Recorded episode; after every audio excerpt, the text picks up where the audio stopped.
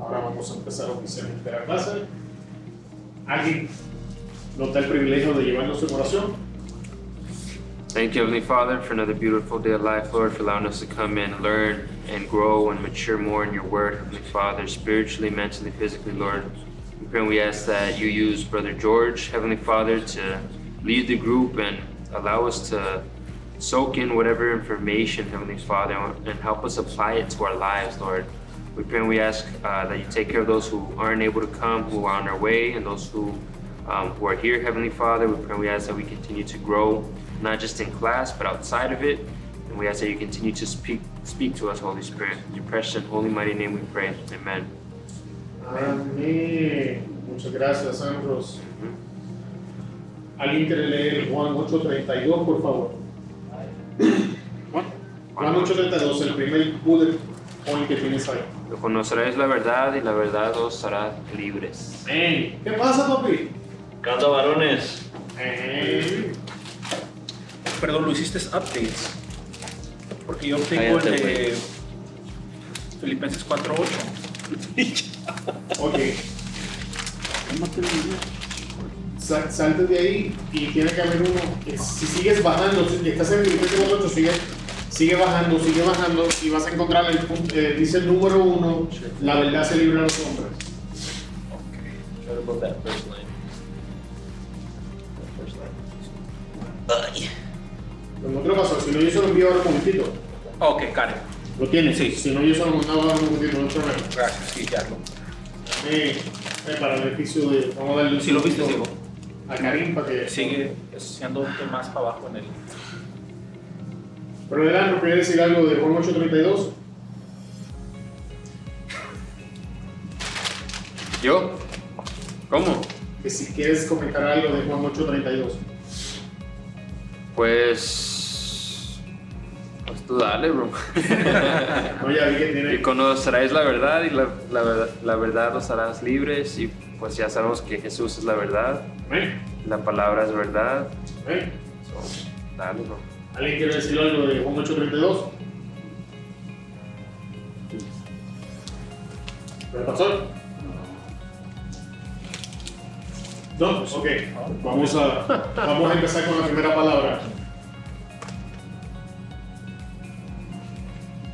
Conoceréis o conocerás. ¿Cuándo en la Biblia es la primera vez que vemos la palabra conocer o conoció? Em, en Génesis, ¿no? En Génesis. ¿Bajo qué circunstancias? Que Adán conoció a, la- a Eva. Adán conoció a Eva. O sea que la primera vez que vemos la palabra conocer, la vemos definiendo una relación. ¿Estamos en lo correcto? Vemos la palabra conocer asociada con una relación, en este caso particular. ¿Estás en blanco, papi? Se está haciendo look, pero so. Me dejas saber para si no mandarte una, una, copia. No te lo. Ok. E- e- especialmente, específicamente en una relación matrimonial. Así que, ¿qué pasó en la relación?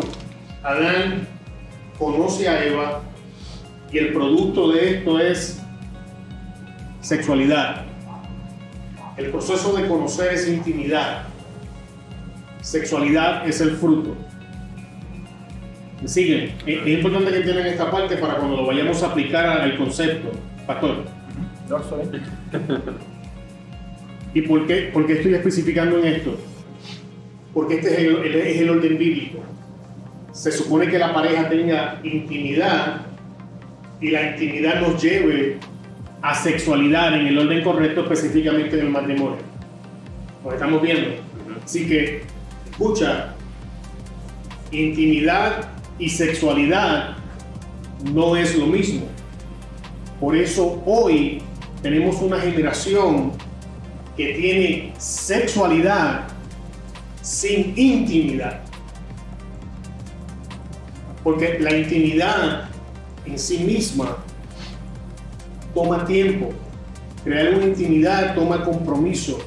Crear una intimidad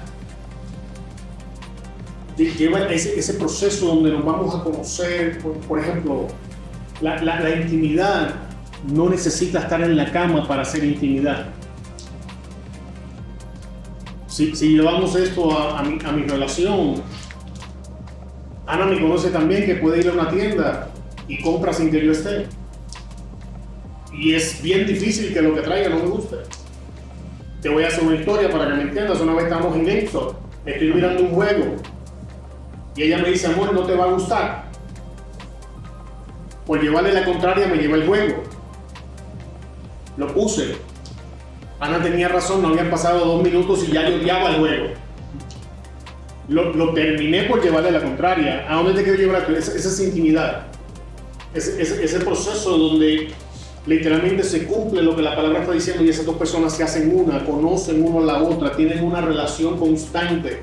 No es no necesariamente sexual. La, sexual. la sexualidad es el producto de esta intimidad que se usa la palabra conocer. Entendimos esto en el área relacional. Pero Diego, está procesando necesidades.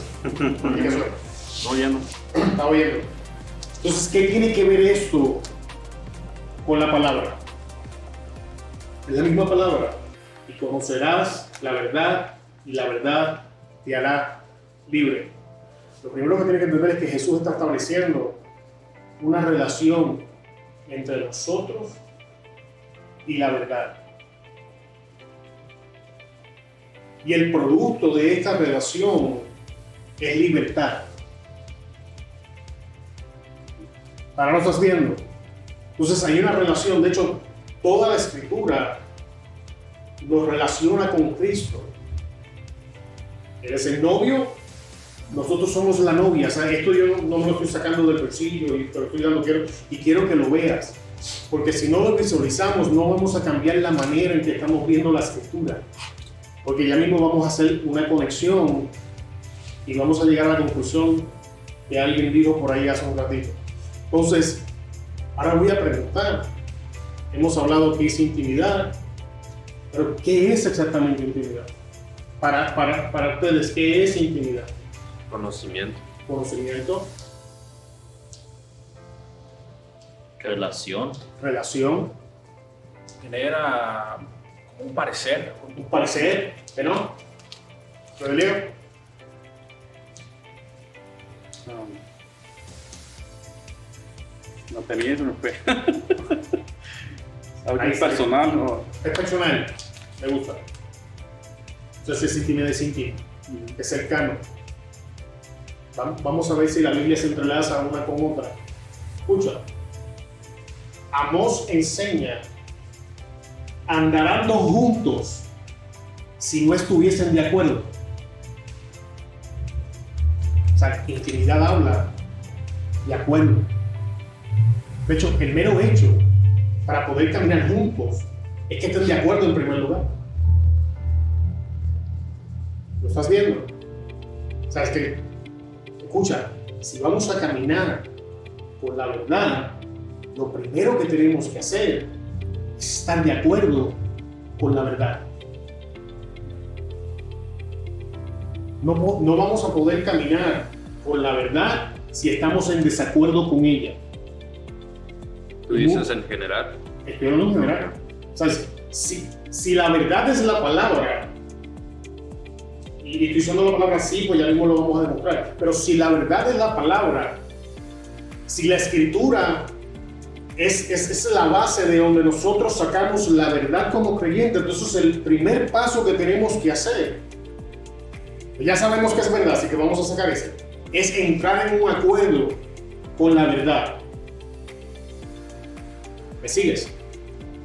Porque si no damos ese paso, no vamos a poder alcanzar intimidad. Y muchos de nuestros problemas en algunas áreas de nuestra vida es que no estamos de acuerdo con la escritura. La escritura dice algo que contradice mi vida.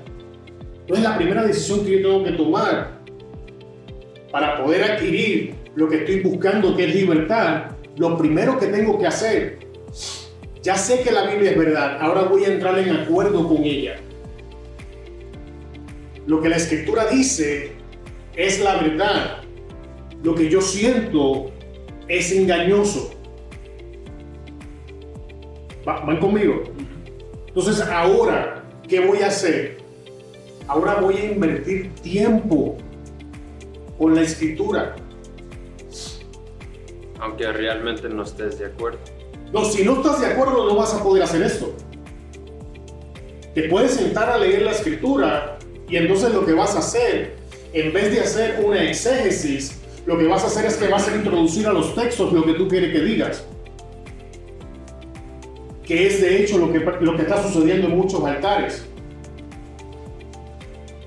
Tenemos a predicadores y maestros enseñando, usando textos y en vez de hacer una exégesis del texto para que el texto hable, manipulan el texto para que el texto diga lo que ellos quieren decir.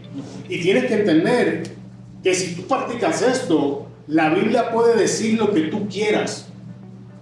Hay textos para justificar cualquier postura.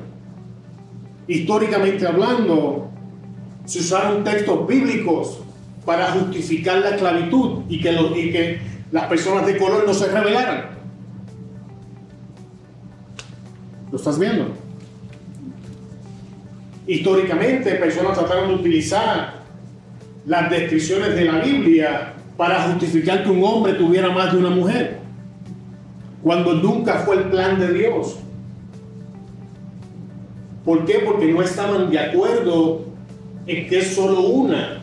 Entonces vengo a la escritura no en acuerdo con la escritura, sino a forzar mi visión dentro de la escritura. Así que el primer paso, si de verdad queremos alcanzar lo que estamos buscando, es entrar en acuerdo con la escritura, porque este punto no nos va a dejar entrar en intimidad. Te voy a hacer una pregunta, ¿qué intimidad va a tener con tu esposa si no están de acuerdo? No hay intimidad ni hay intimidad y mucho menos va a haber sexualidad, papi. Te vas a acostar calientito como gato que lambe aceite, porque de ahí ni un gran. ¿Estás viendo dónde te quiero llevar? Pero entonces tengo que preguntar si lo que vemos fue hecho de lo que no podemos ver. Entonces podemos deducir que de lo que vemos podemos aprender cosas que nos van a explicar cómo funcionan las que no vemos. Y ahora te estoy demostrando a través de la relación matrimonial, de hecho lo que estamos aquí, gracias a Dios, todos estamos casados, cómo empezar a relacionarnos con la palabra. De algo que vemos y vivimos, te quiero explicar algo que no puedes ver y que quizás no entendemos bien. Así que el primer paso es estar de acuerdo con la escritura. Lo que la escritura dice es verdad, lo que yo siento es mentira. Lo que yo pueda pensar es mentira. Cuando yo voy a leer la escritura, mi primera mentalidad es esa. Yo voy a ir a la escritura sabiendo que lo que yo puedo estar pensando puede estar equivocado y que lo que la escritura me va a decir es lo correcto en cualquier asunto. Segundo, ahora voy a empezar a tener intimidad con la escritura. ¿Cuántos se acuerdan cuando comenzaron a hablar con sus esposas? Antes de casarme antes de casarte. ¿Cuántos pasaban 3, 4, 5 horas al teléfono?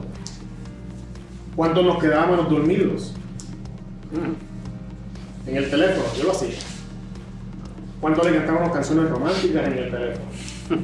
Aquí tengo uno que se echa reír. Escucha, ese es el proceso de adquirir intimidad. Y todo ese le vamos a llamar de esta forma, todo ese romanticismo, todo ese proceso de enamoramiento, la llevó a que esté contigo hasta hoy. ¿Lo estás viendo? Yo te aseguro que si tú hubieses tratado de llegar a comerte el dulce antes de invertir el tiempo, quizás no estuvieras donde estás. ¿Alguien me sigue? Entonces tengo que preguntar, ¿por qué entonces nosotros nos acercamos a la palabra bajo esa mentalidad?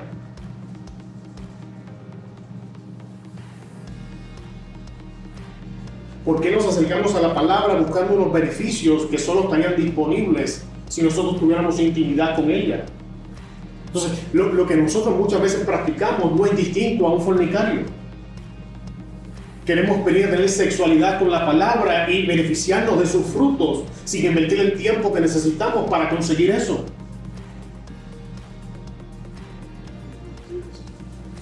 ok, voy a ser más crudo. La mayoría de los que estamos aquí somos maestros y predicamos en alguna forma, manera o razón. Si tú nada más estudias la Biblia cuando te toca predicar o estudiar, estás fornicando con la palabra. Nada más la buscas cuando tú tienes necesidad, nada más la buscas cuando a ti te conviene. No hay intimidad. Amados hermanos, eso es una aberración. No es el concepto en el que Cristo nos está enseñando. El concepto bíblico de nuestra relación con la palabra no es distinto del hombre con su esposa. Por eso Jesús intencionalmente usa la palabra conocer. Para que tú entiendas que tenemos que entrar en esta faceta de romanticismo con la palabra. Y así como tuvimos hambre y estuvimos en la disposición de hacer lo que fuese por nuestras esposas, por conocerlas, por tenerlas, ahora hacer lo mismo con la palabra. Pero si somos honestos, tenemos problemas. ¿Por qué? Porque nuestra mentalidad no es correcta. Y no es correcta simplemente porque muchos de nosotros no queremos que sea correcta. Es que fue lo que nos enseñaron. En generaciones pasadas eran lo que muchos hacían. Entonces muchos de nosotros venimos contaminados con eso y ahora estamos luchando con esta línea. Y si tú quieres experimentar liberación o experimentar la libertad que Cristo compró para ti, el camino a esa libertad está disponible para aquellos que conozcan la verdad. Y ya mismo, ya mismo vamos a ver la diferencia, porque conocer la verdad no es cuando te convertiste y le diste tu corazón al Señor. Eso no es conocer la verdad. Ya mismo vamos a llegar ahí. Preguntas, dudas, comentarios. ¿Todo bien? ¿Alguien puede leer Juan 8:36?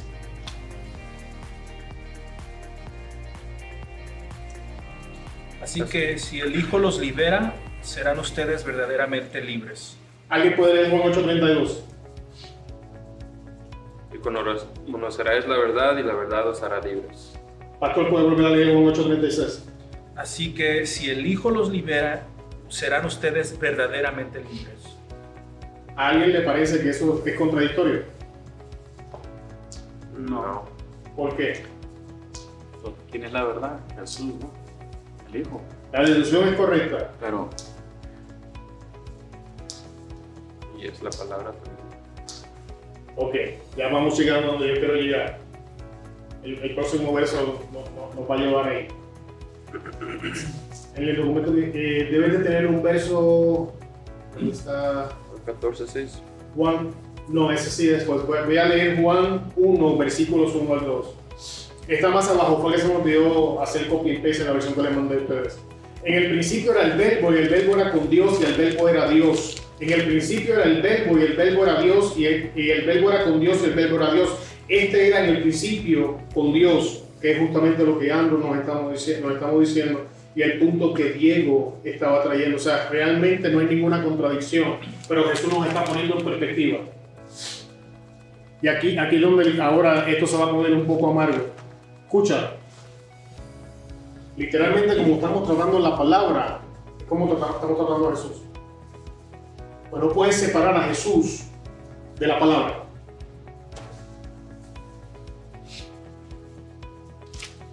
No podemos decir que amamos a Jesús si no amamos la palabra. No puedo decir amo la palabra, pero no amo a Jesús. Pues esos términos no se pueden separar. Sea, No se pueden separar. Acabamos, acabamos de demostrar bíblicamente hablando que estas tres cosas son una sola. La verdad, Jesús y el verbo, o sea, la palabra, son la misma cosa. No puedes decir amo a una si no le prestas atención a la otra. Tú no puedes decir yo amo a mi esposa si la maltratas. Entonces, No se puede. O yo amo a mi esposa pero no le presto atención. Son, cosas contradictorias y tenemos que empezar a pensar. Porque la forma en que tratamos la palabra, sé, que el tema está un poco duro, ya, yo estaba. La forma en que tratamos la palabra es una reflexión de lo que verdaderamente pensamos de Jesús.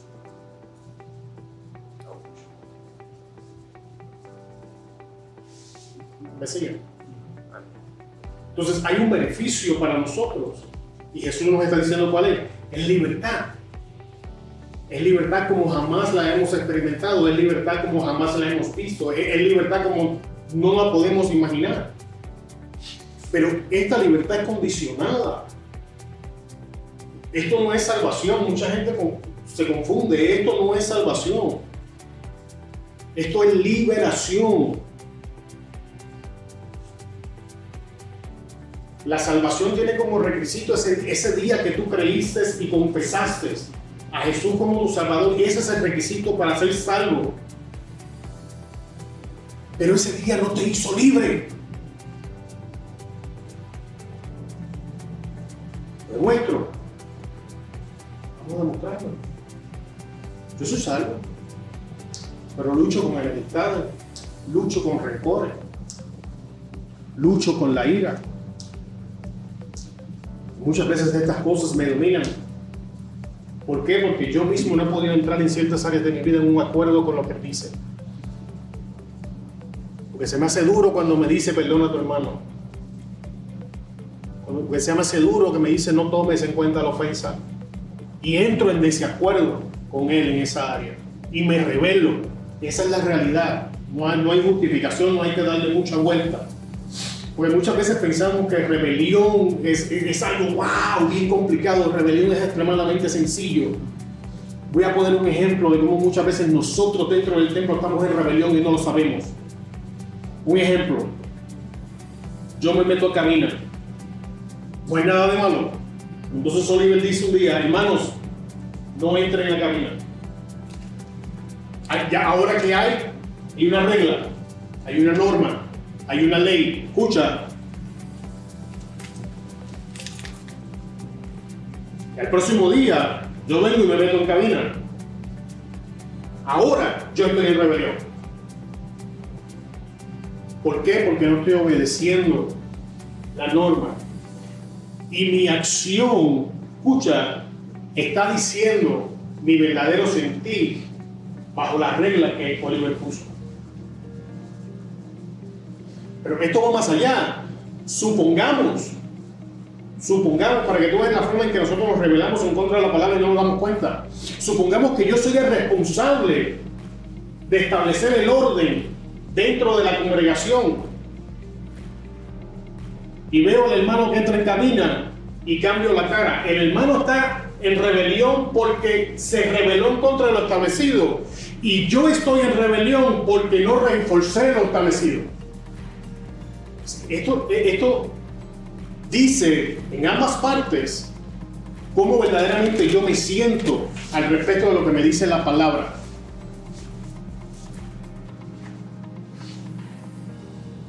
Porque en Romano nos enseña que tenemos que obedecer las leyes terrenales y no entrar a la cabina son las leyes terrenales. Así que cuando yo me revelo en contra de la ley terrenal, realmente me estoy rebelando en contra de la palabra. ¿Me sigues?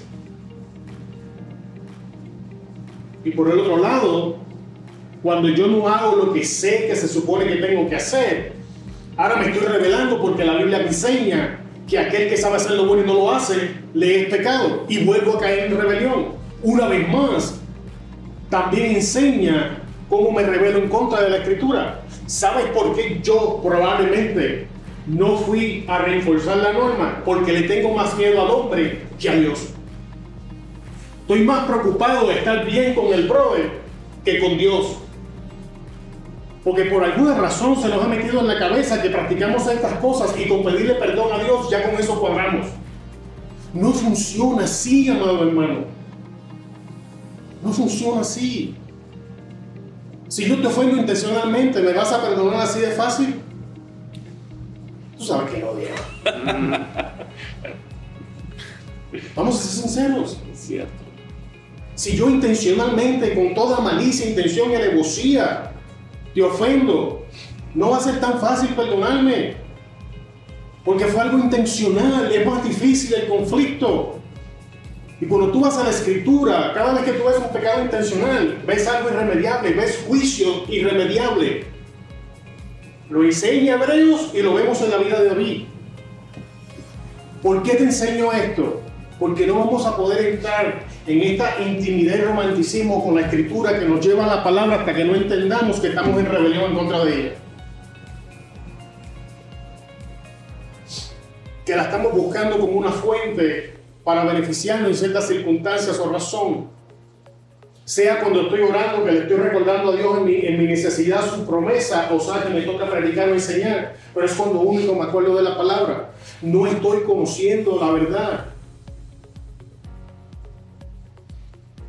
Y por eso es que muchas veces no cambio. Por eso es que sigo luchando con las mismas cosas. De hecho, voy a dejar caer una bomba. Por eso es que tú ves muchos hermanos con un increíble conocimiento bíblico con vida destruida.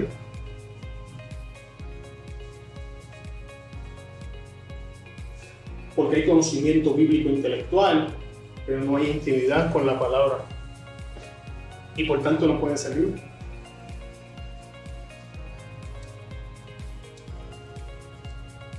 Vamos, hermanos, estamos viendo donde los quiero llevar. Alguien tiene preguntas, dudas, comentarios.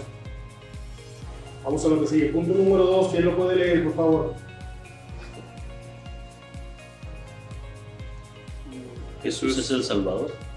Ese mismo, por favor. Ah, Jesús es el Salvador porque Él es la verdad. Pueden leer el versículo. Jesús le dijo, yo soy el camino y la verdad y la vida. Nadie viene al Padre sino por mí. Juan 14, 6. ¿Alguien quiere comentarle ese versículo?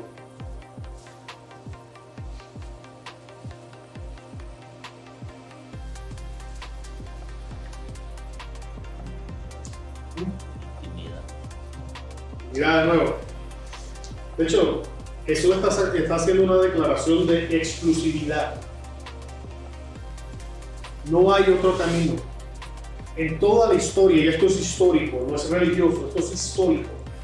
En toda la historia de la humanidad no ha habido un hombre que pueda hacer la declaración y la reclamación que Cristo está haciendo aquí.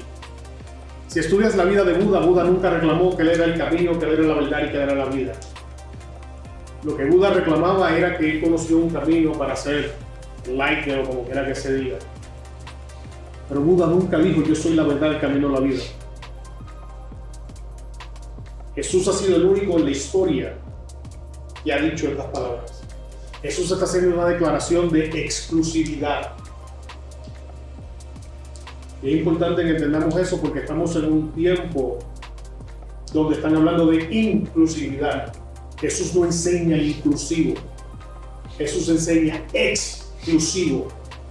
La verdad es absoluta. No tiene necesidad de cambiar, no tiene necesidad de ser transformada, no tiene necesidad de ser enlightened. La verdad en sí misma es absoluta. Y donde quiera que tú ves algo que es verdad, es absoluto, no importa cómo tú lo mires, sea bíblico o fuera de la Biblia. Recordemos que la Biblia es el estándar que mide la verdad.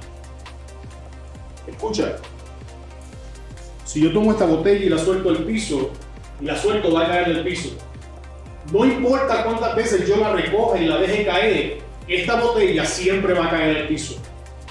¿Por qué? Porque la ley de gravedad es verdad. ¿Estás viendo?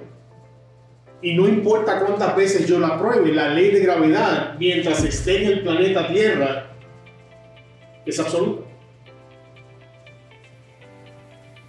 ¿Alguien me sigue? Entonces, cuando nosotros nos acercamos a la palabra, tenemos que acercarnos a la palabra con esta mentalidad. La palabra es absoluta.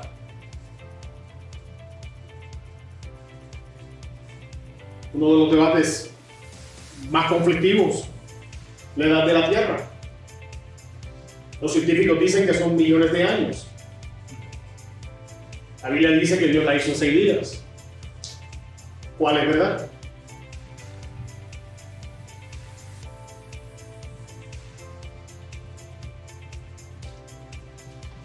Jesús acaba de una declaración exclusiva de que Él es el camino, Él es la verdad y Él es la vida. Significa que si Él es la verdad, lo que dice la Biblia, es la verdad. Pero nos acercamos nosotros a la Biblia de esa manera. Aceptamos la exclusividad de la Biblia.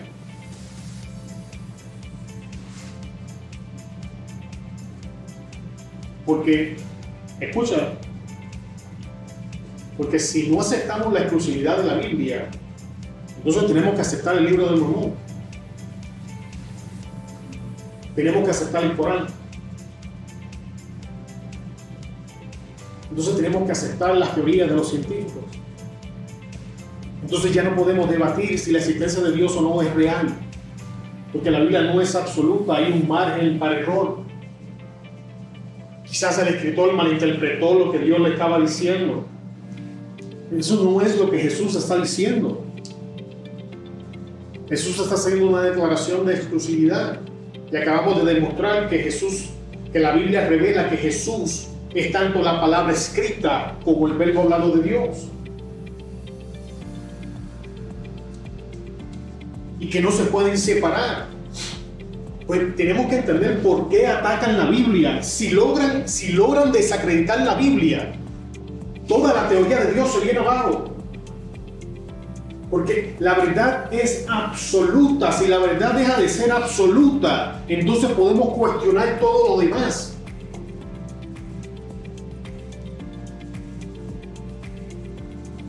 Por eso el diablo te ataca como te ataca. Para que cuestiones la verdad. Porque si logra hacer que tú cuestiones la verdad, te impide acercarte y tener intimidad con ella. Y por ende te impide cegar el beneficio de la libertad por la que Jesús ya nos hizo libres. ¿Me sigues? ¿Alguien puede leer Juan 17 y 17, por favor? Santifícalos en tu verdad. Tu palabra es verdad. ¿Quiere decir algo de ese verso, pastor? Pues va todo de la mano con lo que estás enseñándonos. pues. Donde quiera que tú busques la verdad, vas a encontrar que es una cadena en toda la escritura. En algún momento del año que viene vamos a estar discutiendo el carácter de Dios y vamos a estar hablando más a profundidad de lo que es santificar. Pero quiero que veas, sea lo que sea santificar, sea apartado, sea, pero sea lo que sea que santificar pueda representar, hay solamente una forma de adquirirlo, con la palabra. Todo nos regresa, toda la escritura nos regresa a esto, a la verdad, a la palabra y al verbo. No hay otro y esto confirma la exclusividad de lo que estamos hablando. Está bien escuchar predicadores, yo lo hago. Está bien leer libros, Oliver tiene librerías. Eso está bien. Pero préstale atención a la palabra. Mi interpretación de la escritura se puede equivocar, pero la palabra no falla. Yo puedo pasar por algo, por alto detalles cuando estoy enseñando. Yo soy polvo. Y al igual que ustedes tengo necesidad y soy malo. Pero la palabra no, la palabra no se equivoca. Y cuando vengas a buscar consejo en ella, la vas a encontrar. Sobre todo cuando empiezas a intimar. No sé si tú te acuerdas, cuando comenzaste a hablar con tu esposo, llegó un momento en que comenzaste a pensar como pensaba ella, o ella a pensar como piensas tú. Tu forma de, ver las cosas comenzó a cambiar y una nueva forma de ver las cosas nació. Es lo mismo que va a pasar cuando lo hagamos con la palabra. Y la única, la única manera de experimentar lo que Dios tiene para nosotros es esta, es a través de la verdad, la escritura y el Hijo. No hay otro camino, no hay otra forma de hacerla, no hay nada que podamos incluir. La verdad es absoluta. Juan 1.2 ya lo hablamos. Entonces, ¿cómo lo voy a hacer? Vamos al punto número 3. ¿Quién lo puede leer, por favor? El Espíritu Santo mora en los creyentes y los lleva a toda, la- a toda verdad. ¿Puede leer el verso, por favor? El Espíritu de verdad, al cual el mundo no puede recibir porque no, lo, no le ve ni, lo, ni le conoce. Pero vosotros le conocéis porque mora con vosotros y estará en vosotros. Juan 14, 17. Muchas gracias, Javier. Palabras claves en el verso que no podemos pasar por alto. El mundo no lo ve, no lo puede recibir. Ok, cuando la Biblia nos habla de ver, es crear conciencia de algo. No es simplemente ver, es, cuando creas conciencia de algo. El mundo no puede crear conciencia de la presencia del Espíritu Santo. Punto.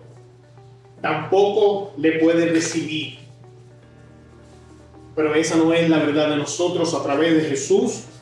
Nosotros hemos recibido el Espíritu Santo. Pero para nosotros hay, una, una, hay dos palabras clave que no podemos pasar por alto.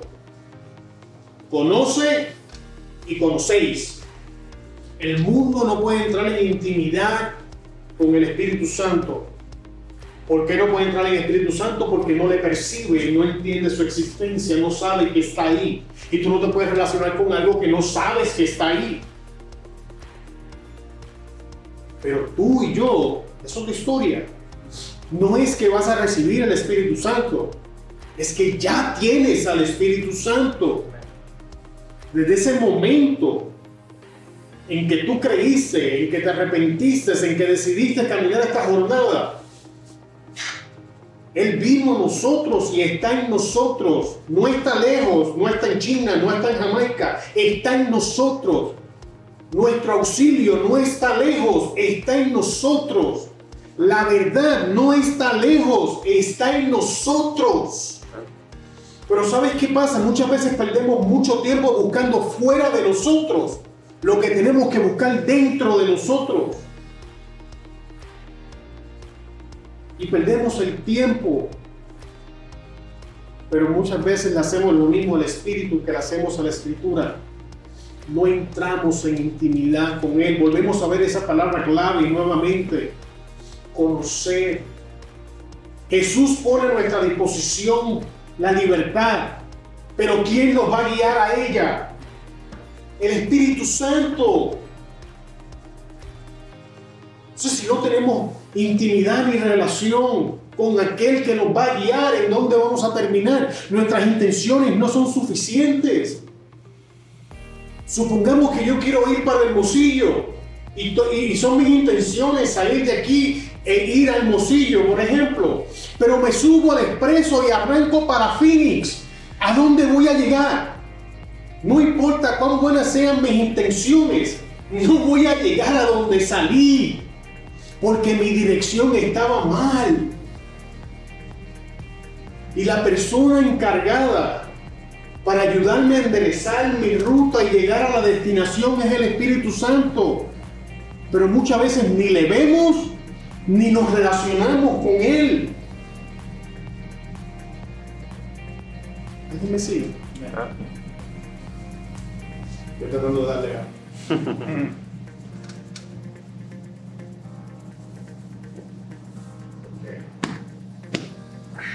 ¿Alguien puede leer Juan 3:19? Y esta es la condenación, que la luz vino al mundo y los hombres amaron más las tinieblas que la luz, uh, porque sus obras eran malas. ¿Cuál es la condenación? Que la luz vino al mundo. Hablando de Jesús. Amaron las tinieblas más que la luz. ¿Qué hicieron los hombres? Amaron más las tinieblas. Ok, tenemos que entender eso. Cada vez que resistimos la verdad, esta es la razón. No importa qué tan linda la queramos poner, no importa cómo la queramos vestir. En Puerto Rico hay un refrán que dice, la mona aunque se vista de seda, mona se queda. Está hablando de un chiquito, una chiquita. Ah, cuidado, Diego. eso, y eso. ¿Por qué digo esto? Porque eso es lo que yo he visto en mi vida. O sea, no estoy señalando, estoy hablando de mi experiencia personal. Este verso es real en mi vida. Cada vez que yo me revelo en contra de la escritura, cuando yo me siento y hago, hago una evaluación honesta de mí mismo, la razón por la que me estoy revelando es porque amo más la práctica que lo que Dios me dice que tengo que hacer.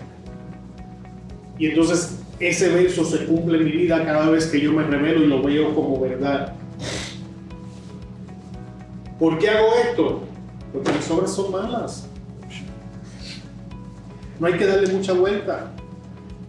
Y se escucha tonto, pero quiero que lo veas, porque en este punto quiero, quiero que entiendas que la verdad puede ser aceptada y puede ser rechazada.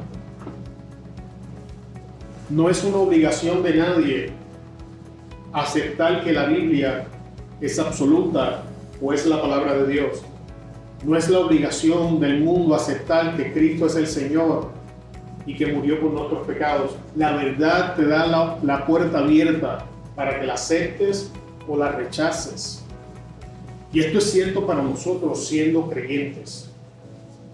La verdad nos confronta en nuestro estudio bíblico o en nuestra lectura, pero la decisión de si voy a aceptar la verdad que la palabra me dice o la voy a rechazar está en mis manos y siempre, siempre, esto lo he visto 100% en mi vida, cada vez que yo tomo la decisión contraria a lo que la escritura me está diciendo, estas dos cosas están presentes en mi vida. Amo más las tinieblas, o sea, mi práctica, y me doy cuenta de que mis obras en esa área son malas y por eso no las quiero someter al, señorío de Jesucristo y la verdad de la escritura. Ok, vamos al próximo. Romanos 1.25. personas prefieren la mentira en lugar de la verdad de Dios, ya que cambiaron la verdad de Dios por la mentira, honrando y dando culto a las criaturas antes que al Creador, el cual es bendito por los siglos. Amén. Amén. Las personas que Cambiaron. prefieren la mentira. Esto es, un- esto es una, una- una- un- esto es una consecuencia de preferencia. Eso es lo que está haciendo. O sea, eso es un asunto de preferencia. Pero ¿qué sucede?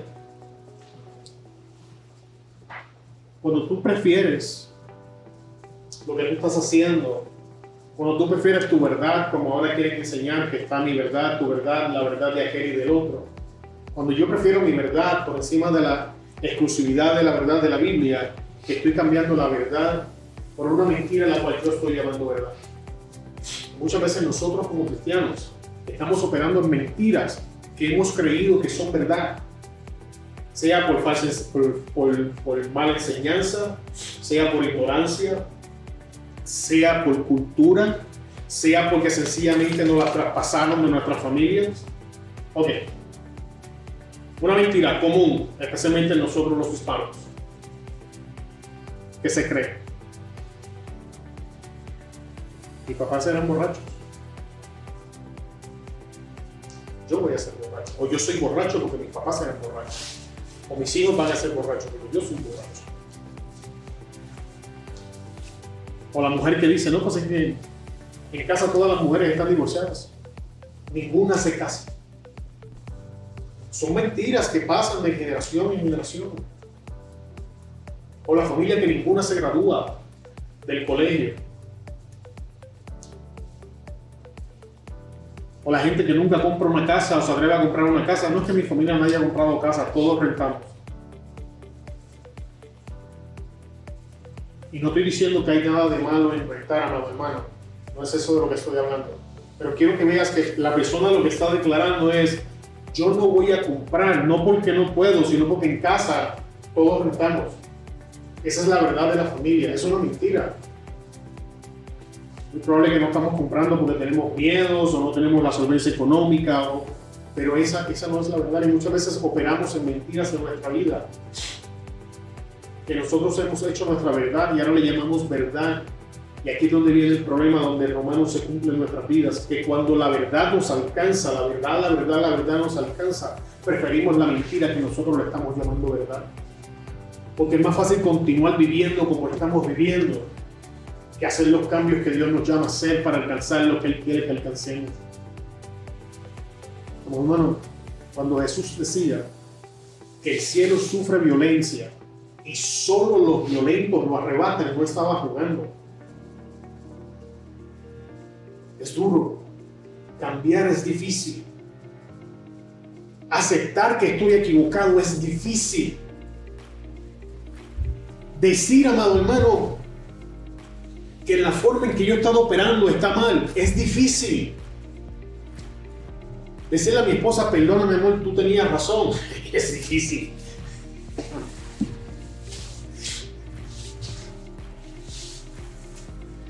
Hacer cosas nuevas es difícil. Soltar la forma en la que vengo operando por años para creerle a Dios lo que Él me está diciendo es difícil. solamente los violentos se van a atrever a hacerlo. Aquellos que decidimos creer que lo que Él dice es verdad y que lo que yo pienso es mentira. Y dejamos y soltamos nuestras preferencias y aceptamos la verdad de lo que Dios está diciendo, aunque me incomode. Muchas veces por incomodidad es que no hacemos lo que Dios nos dice que hagamos. Vamos a lo que sigue. Te lo voy a leer rapidito. Dice, y de la manera que Janes y Jambres resistieron a Moisés, así también estos resisten a la verdad hombres corruptos de entendimiento, retrógrafos en cuanto a la fe. La verdad se puede resistir. Y resisten la verdad porque el conocimiento está reprobado. Estamos llenos de la información incorrecta. Y ahora que la verdad llega, la resistimos. Y la resistimos agresivamente, pues tienes que ir ver la historia y, ve la, la, clase de resistencia que está diciendo. Fue, algo serio. Entonces la resistimos con violencia. Nunca has estado leyendo la escritura y un versículo parece que brincó fuera de la Biblia y te metió en la cara y la cierras. O rápido dices, no, eso es para el brother o para la sister, no es para mí o he estado sentado en una predicación y he dicho, oye, no vino fulano. ¿Eh? Estamos resistiendo la verdad. Por eso lo hacemos. O buscamos una forma de entretenernos con otra cosa, porque la verdad nos está pegando y estamos buscando cómo resistirla.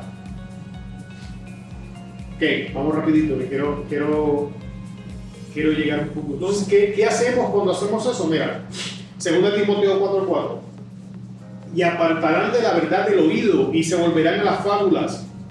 No, hermano, ahí estamos ahora mismo. Estoy viendo un documental, se llama ¿Qué es una mujer? ¿Lo visto? ¿Qué es una mujer? No, hermano, es triste ver a mujeres jóvenes, preparadas, educadas, inteligentes, no poder contestar la pregunta. ¿Por qué? Porque están escuchando fábulas y cuentos que resisten la verdad. Y no pueden decir que eso no. No pueden contestar si es justo o no es justo que un hombre que se cambió a mujer participe en los deportes de mujeres y arrase con todas las medallas y ya no se atreven a decir que es injusto. ¿Por qué? Porque han estado escuchando toda la basura que estos expertos están hablando son fábulas. Yo te voy a decir algo. Esto no es nuevo. Aún dentro de la cultura hebrea había fábulas. Una de ellas, la más conocida, es que la primera esposa de Adán se llamaba Lili. Eso nace de entre los hebreos, eso, eso no lo trajo alguien de afuera. Fábulas dentro de ellos mismos, dentro de la iglesia no es distinto se levantan fábulas, televisando versículos, sacando, sacándolo de su contexto para crear un pretexto. Son fábulas y cuentos que nos paralizan. Cuando llegamos a este punto que ya no queremos escuchar la verdad y empezamos a mover nuestro oído en la otra dirección, tenemos problemas, hermanos. No voy a decir nombres, no sé mucho, vino un predicador y yo estaba loco por irme.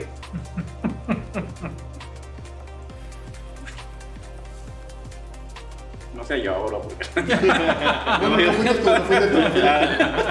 El brother habló y habló y habló, pero no me dijo nada.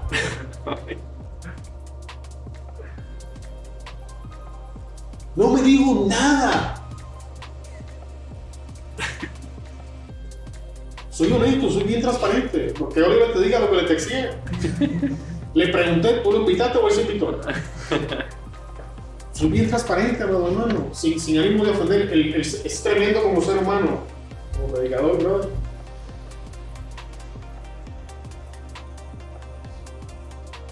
¿Sabes por qué? La gente quiere ser entretenidas, fábulas, cuentos,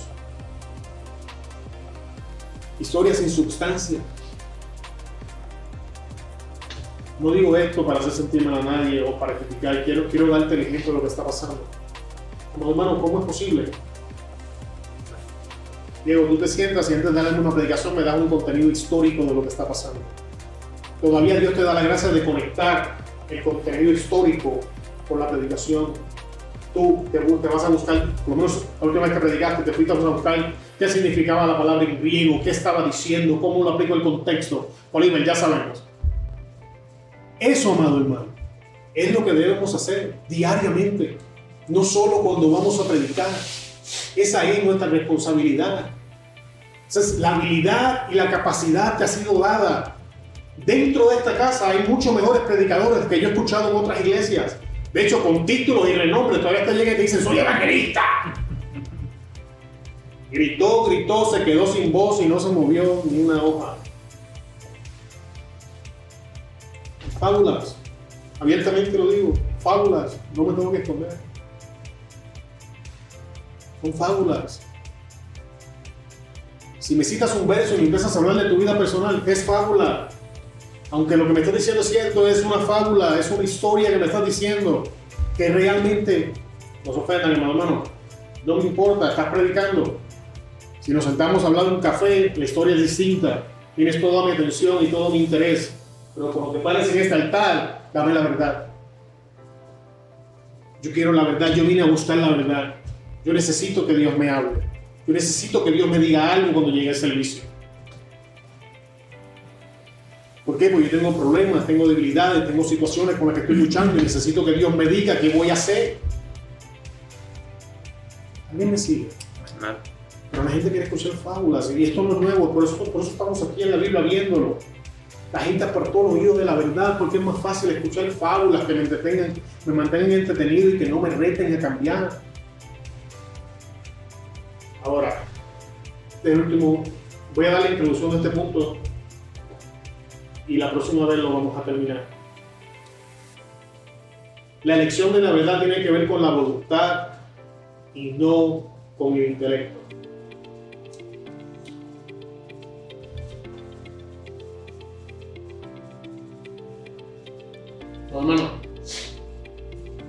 No voy a entrar en los versículos porque es lo que vamos a estar hablando en la próxima clase, pero quiero decirte esto. Los problemas del hombre, todos los problemas del hombre van en dos áreas de la vida específicas. Problemas intelectuales y problemas del corazón. Escucha, el problema intelectual se resuelve con instrucción y estudio. Exposición correcta de la verdad puede resolver un problema intelectual. Pero un problema del corazón es otra historia. Porque intelectualmente yo puedo reconocer que lo que la Biblia me está diciendo es cierto. Y es el tema que vamos a estar hablando próximamente. Pero en mi corazón yo quiero que sea mentira. Es de hecho lo que está pasando allá afuera. ¿Sabías tú que ninguna religión ha dado más evidencia histórica que el cristianismo? No la hay. Evidencia histórica. Han estado encontrando tumbas de reyes que la Biblia mencionó que no existían. Las han estado encontrando. Hace unos años atrás encontraron unas piedras en, Babilonia que mencionaban a uno de los descendientes de David. Entonces, ¿por qué la gente no puede aceptar esta evidencia? Pues el problema aquí no es intelectual, es un problema del corazón. Es un problema donde yo he decidido que no importa que tú me digas, no voy a cambiar. No me voy a someter a la evidencia que tú me estás presentando. Lo que es triste, hermanos, es ver esto dentro de la iglesia. Verlo fuera de la iglesia molesta, pero lo entiendo. Pero ver hermanos dentro de la iglesia intelectualmente te hablan de la Biblia, intelectualmente te predican, intelectualmente tienen la capacidad de sentarse y enseñarte, resistiendo la verdad, es triste. Quiero que sepas que no estoy hablando de personas específicas, estoy hablando de nosotros que estamos aquí sentados.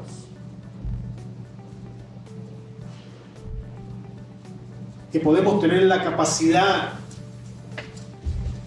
de predicarle a otros si es necesario. Tenemos la capacidad de enseñarle a otros el camino a la verdad de ser necesario. Pero entonces nosotros mismos resistimos entrar por la puerta.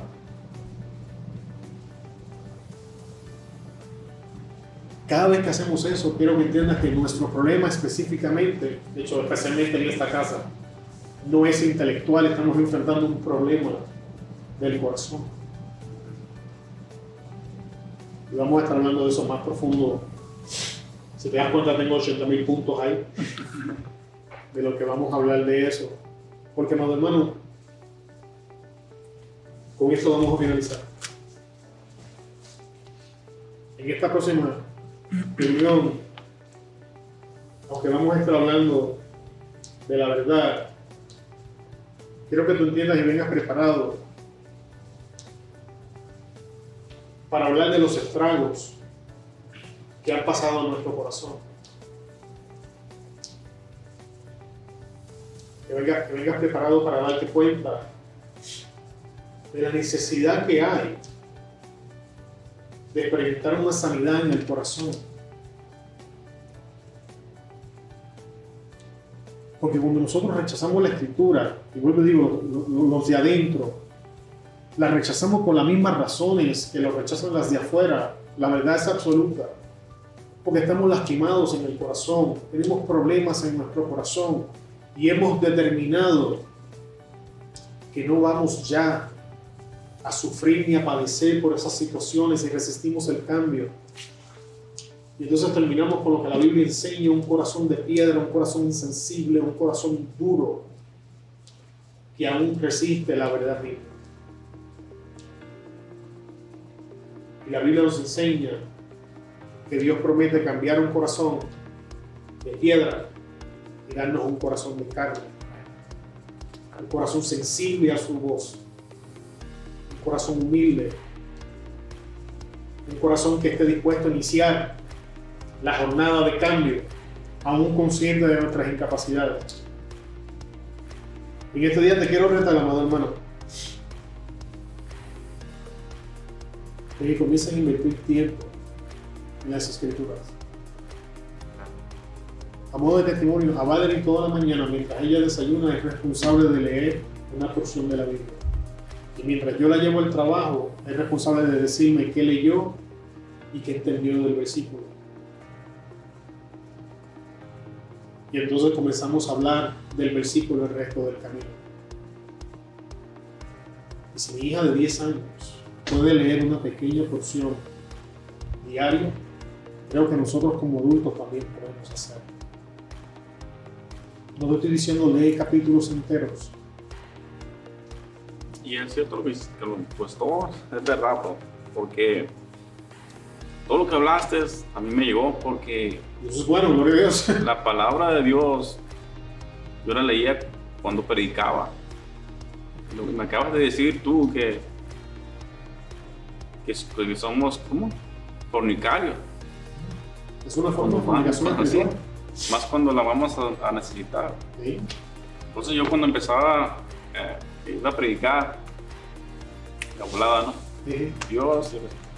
Y, y créeme, bro, que yo me encerraba en mi cuarto eh, y decía yo, soy un hipócrita. porque le, le pido a Dios cuando yo lo necesito nada más. Entonces, yo le empecé a pedir a Dios, le empecé a pedir al Espíritu Santo que me, que me guiara, ¿no? Pero no, no nada más este momento, le decía yo a Dios.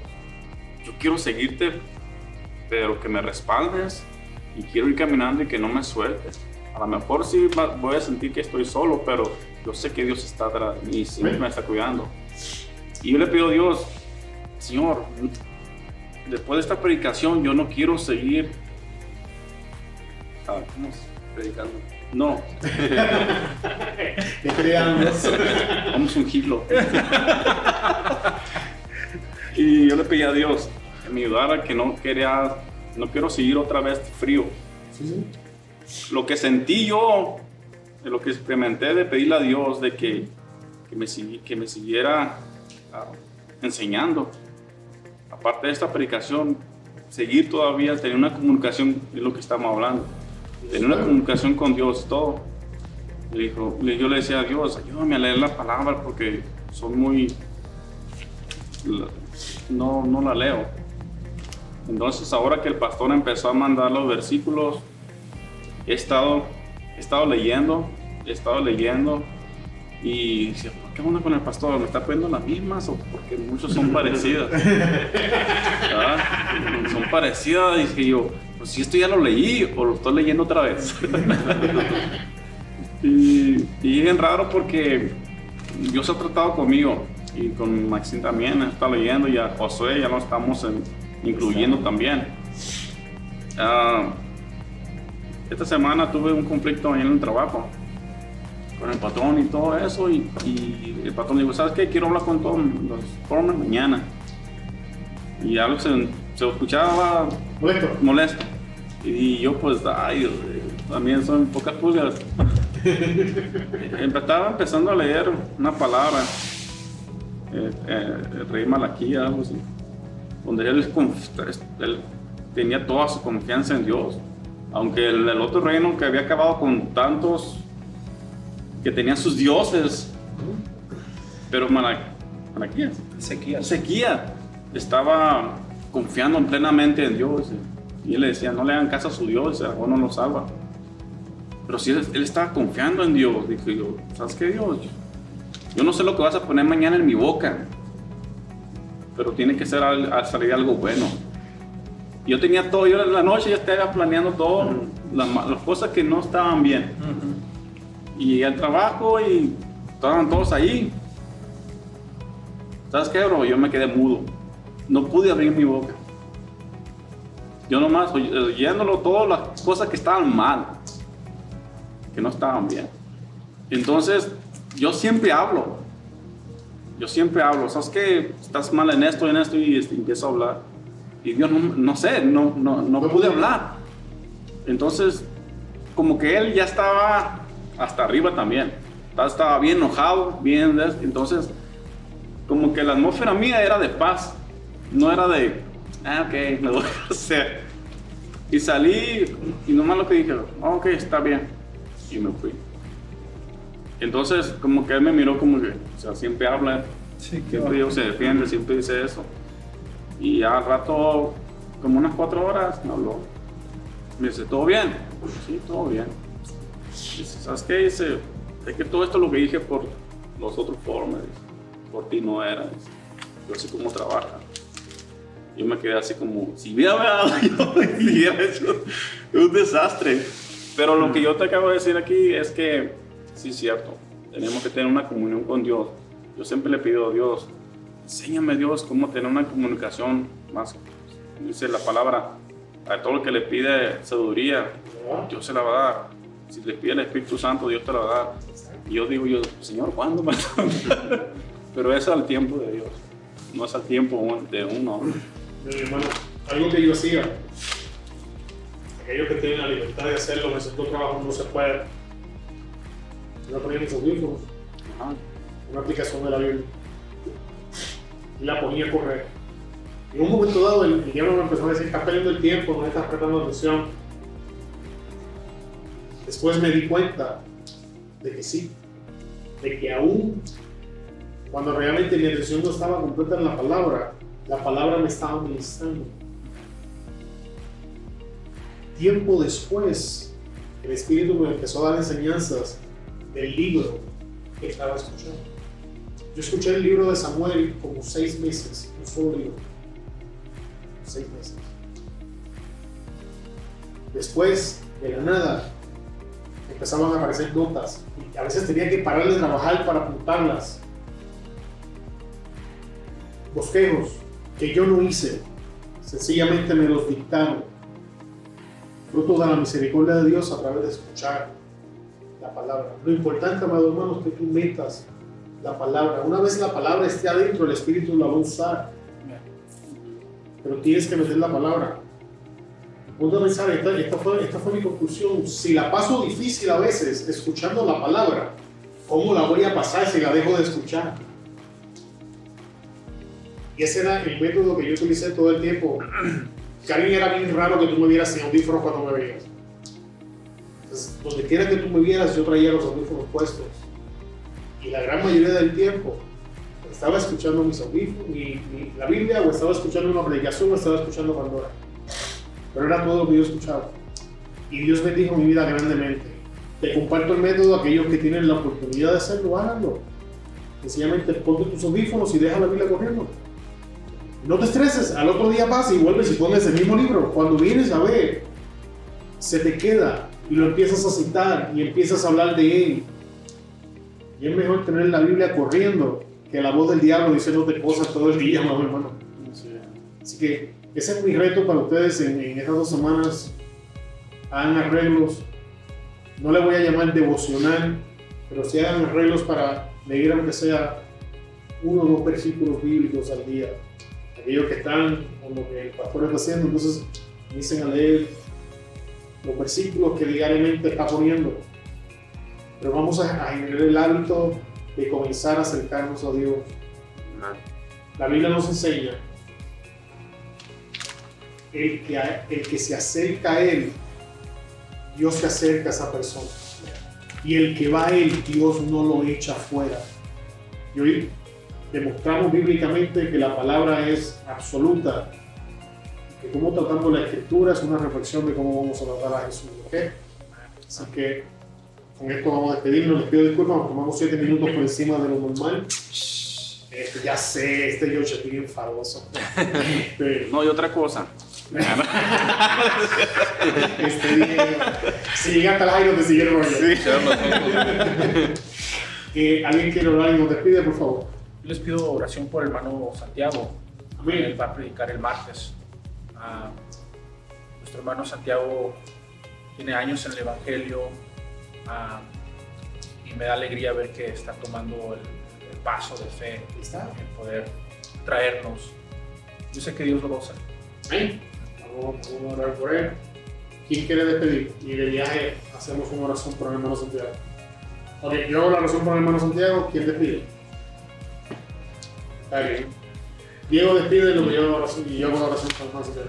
Padre, en el nombre de Jesús te damos gracias, Señor. En esta hora venimos de tu presencia y te damos gloria, honra, alabanza y adoración a ti, porque solo tú y venimos a presentar al hermano Santiago, que el martes Dios tiene la encomienda de traer la enseñanza. Te pedimos, Espíritu Santo, que le des sabiduría, que le des visión, que traigas palabras, que lo uses para la gloria de nuestro Señor Jesucristo, que prepares el ambiente de la casa con tu presencia, que lleguemos ese día en expectación de una palabra tuya para nuestras vidas. Te damos gracias, Señor, porque creemos que está hecho en el nombre de Jesús. Amén. ¿Qué? No, yo- Padre Santo, en el nombre de Jesús, hoy en esta tarde, Señor, te agradecemos, Señor, por todos mis, mis hermanos que estamos aquí, Padre. Gracias por poner esa palabra en el corazón de mi hermano Jorge, Señor, por todo lo que está haciendo en nuestras vidas, Señor Jesús. Padre Santo, enséñanos, Señor, cómo amarte, Señor. Enséñanos cómo, cómo estar en presencia, Padre Santo, día a día, Padre Santo. Señor, no somos nada, Señor, pero yo sé que tú pondrás esa semilla, Señor, en nuestro corazón, Señor, para poder discernir tu palabra, Señor. Y cada vez que lo pidamos, Señor, que tú estarás presente, Señor. Agradecemos, Señor, por cada uno de mis hermanos, por su familia, Señor, por, por, la, por la iglesia de mañana, Señor, que, que, que tu presencia, Señor, esté sobre este lugar, Padre, y en nuestros hogares, Señor. Le agradecemos, Padre, en el nombre de Jesús, Señor. Amén. Bien. Ok, amados, eh, la próxima reunión la vamos a tener el septiembre 24. Muchas gracias por venir. A todos está pasando difícil, gracias por estar aquí.